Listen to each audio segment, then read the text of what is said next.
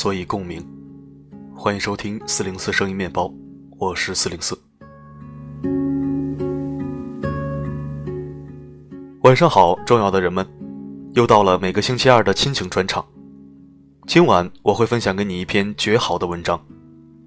妈妈的教养决定了一个家族的命运。作者桌子。这篇文章的中心思想，我深表赞同。相信大多数人在结婚之前，都是和妈妈相处的时间最长，所以也就出现了这样的情景：遇到各种事情，会最先想起来找妈妈问妈妈。跟爸爸的对话似乎永远都是：“爸，我妈呢？”妈妈是孩子成长路上的长明灯和随身听，是暖手宝，也是温水瓶。妈妈影响着我们的一生。那我们一起收听这篇好文，听完有所感悟的话，可以在留言板写出来。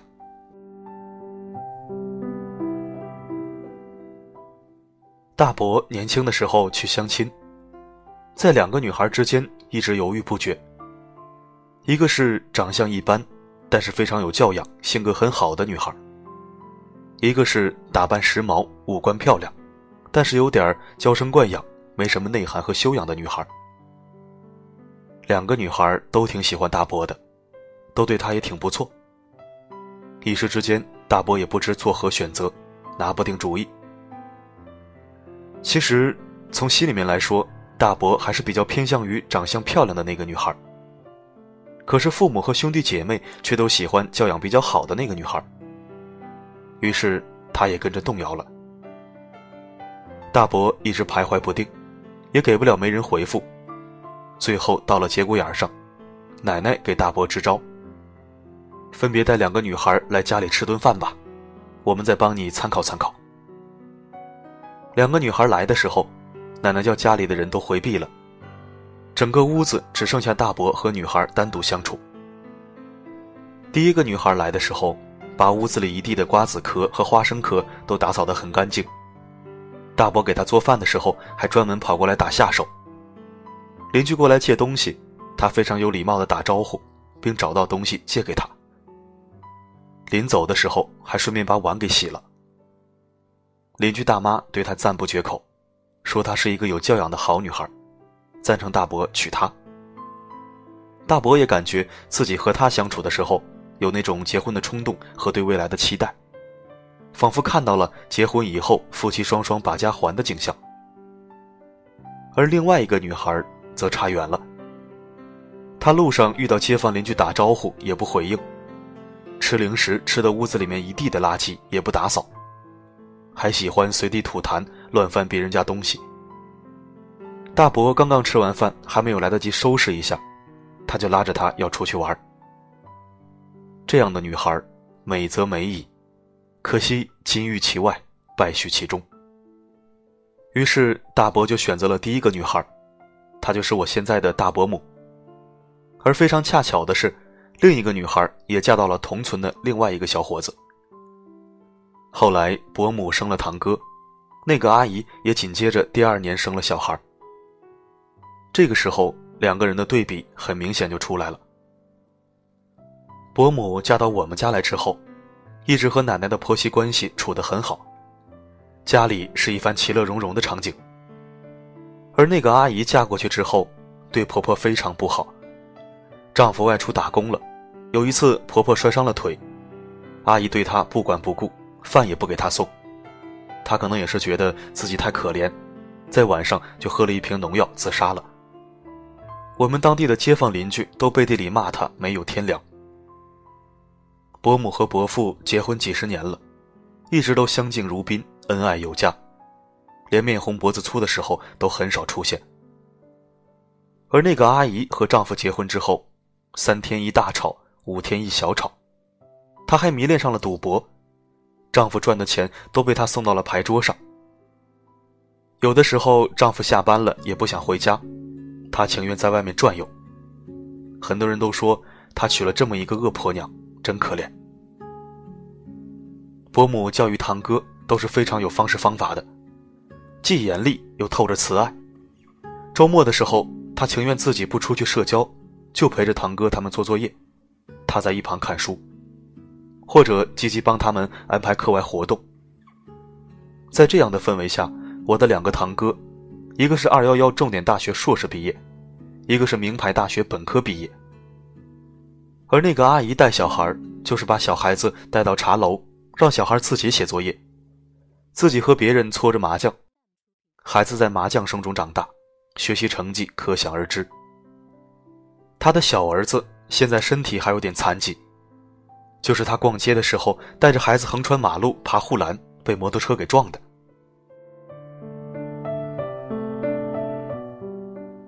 那个时候还发生这样一件事情。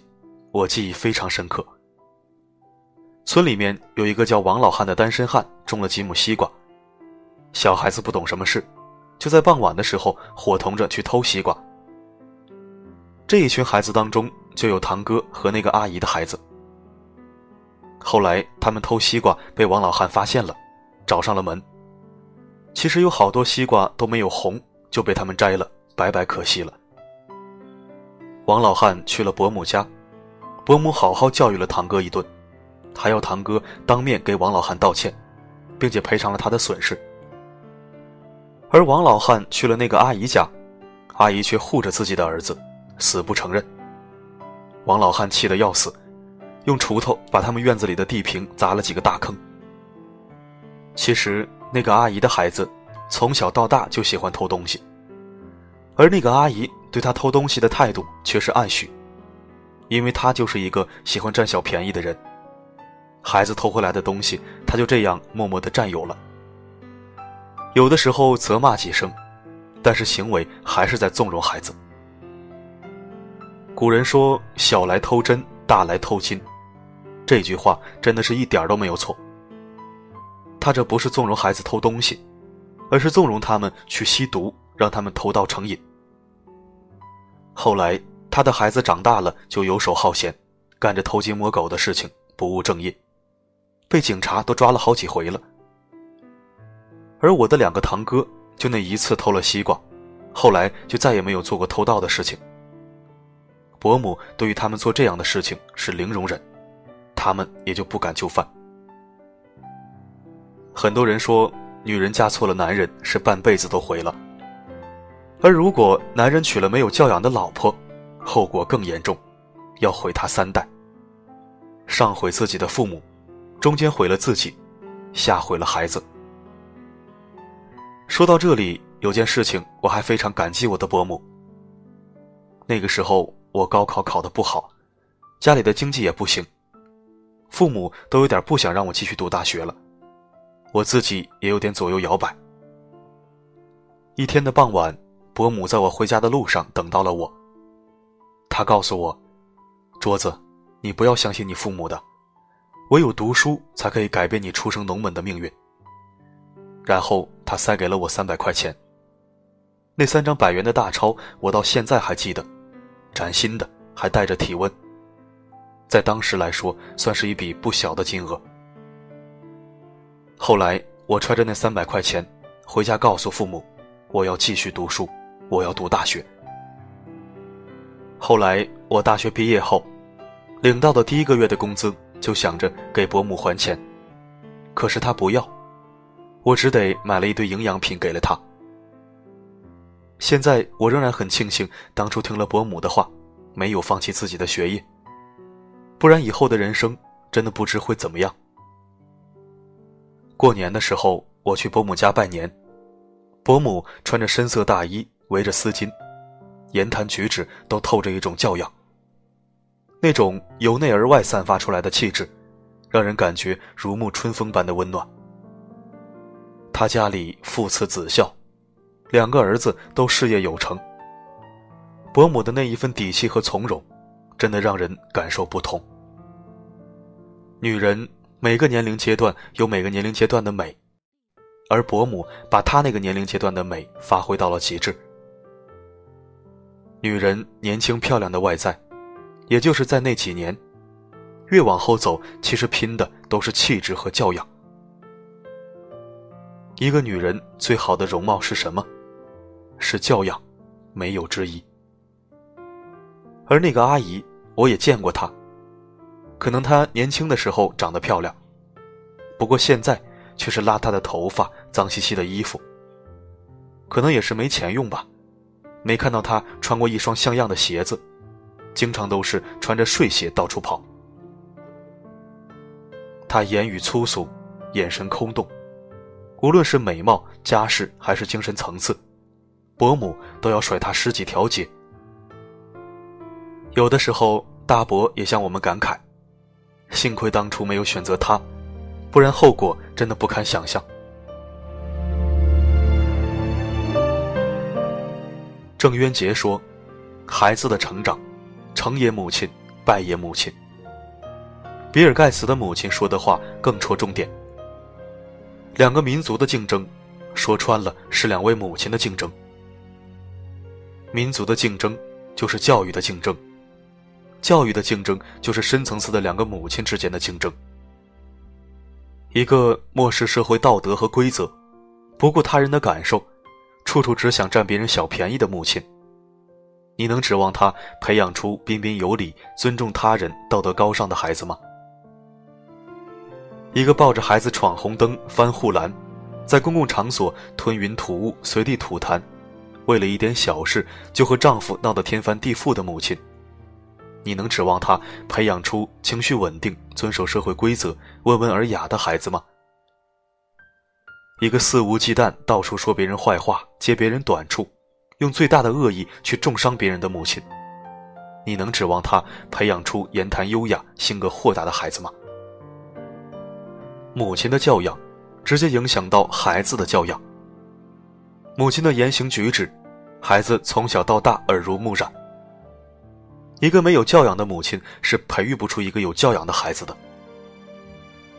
一个和蔼温柔的母亲，与一个脾气暴躁的母亲；一个勤勉乐观的母亲，与一个慵懒抱怨的母亲；一个通情达理的母亲，与一个是非不分的母亲。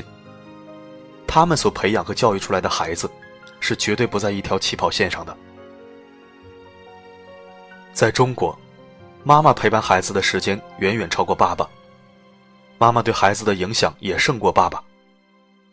为了整个家族着想，台湾的著名教授洪兰说过：“与其花钱教儿子，不如去栽培你媳妇。”这句话不能同意更多。那些三观不正、愚昧粗俗、小气自私、阴险狡诈、虚荣贪婪的女孩，他们的孩子咕咕坠地。当他们为人母亲的时候，他们的这种德行根本不会消失，而是直接遗传给了自己的孩子。这种负能量经过长年累月的积累，足以摧毁一个家族。这样的德行和教养，如果不加以改变和扭转，对于一个家族来说，绝对是毁灭性的破坏。一个妈妈的教养，决定了一个家族的命运。这句话。绝对不是危言耸听。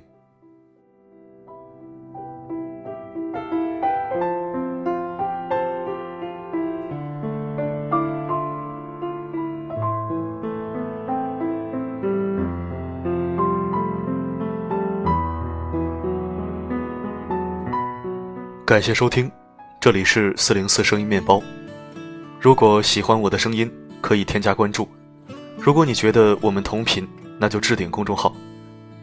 当然，如果你在职场、亲子、婚姻、情感上有困惑和烦恼，想对我倾诉，也可以在后台发送“提问”两个字，进入我的知乎问答主页，向我发起求助。我会在十二小时内语音回复你的问题。我的声音能否让你享受片刻安宁？我是四零四，不管发生什么，我一直都在。心中向往的地方有多遥远？漫山遍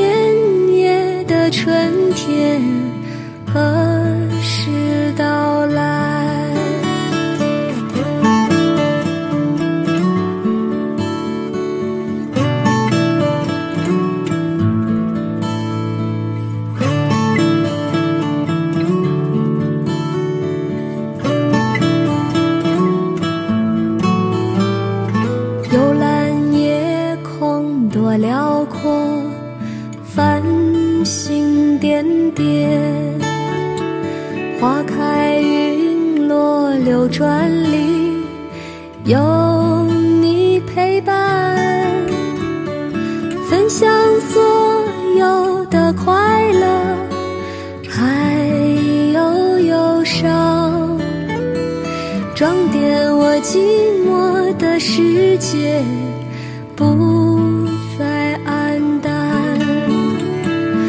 多想这美好的歌声永远动听，就在这柔软的月光里，直到天明。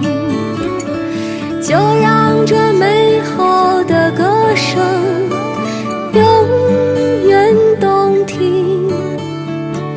就在这柔软的月光里，直到天明。就在这柔软的月光里，直。